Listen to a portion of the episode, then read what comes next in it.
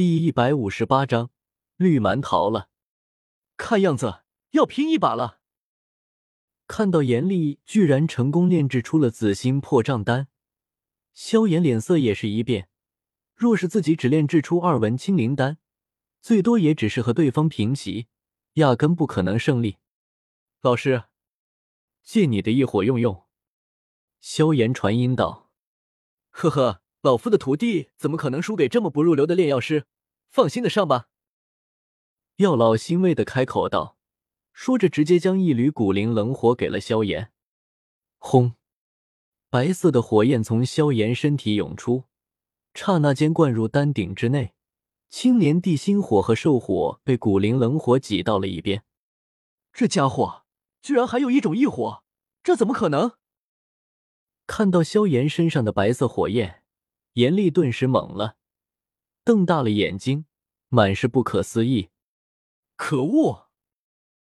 一想到自己冒了这么大的风险来加玛帝国，要是被一个无名小卒击败了，怕是他这一生所做的努力全部要付诸东流，甚至能不能够走出加玛帝国，那还是两回事。严厉内心满是不甘，盯着萧炎的目光赤红。因为愤怒，脸上的青筋清晰可见。居然身怀两种异火，真是稀奇啊！砝码也很是震惊，瞪大了眼睛，直愣愣的盯着萧炎。倒是一旁的海波东已经见怪不怪了，见过白色异火的他，当然明白是怎么回事。看样子真的可以考虑让月儿试一试，二人都是炼药师，但也容易许多。嘉刑天眼神一凝，依旧在考虑着自己内心的小九九。结局已经注定了。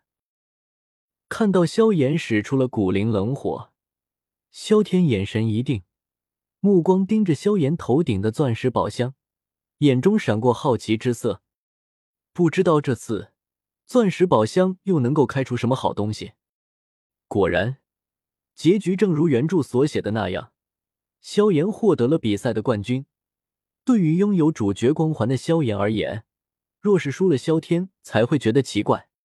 这一次公会没有输，倒是要多谢萧炎了。看到萧炎居然真的炼制出了三文清灵丹，法马苍老的面容上也是笑意横生，不禁松了一口气。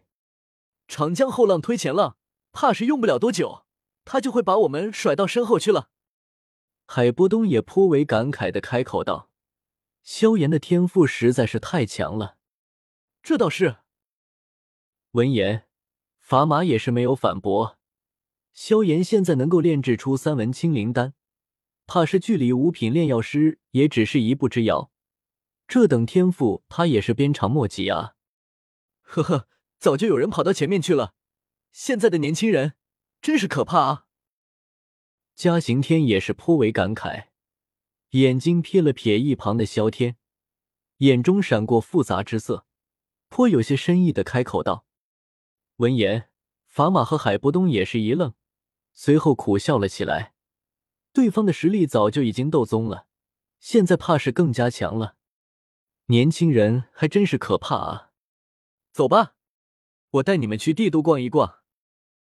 钻石宝箱已经到手了。”萧天对着小医仙和青灵招了招手，不由得开口道：“帝都比起沙漠边城可是繁华的多，在加玛帝国待不了多少时间了，现在倒是可以好好玩一玩。我带你们走动一下吧，算是了表地主之意。”听到萧天要在帝都逛一逛，妖夜顿时走了过来，期待的对着小医仙二人开口道，倒是没有看萧天一眼。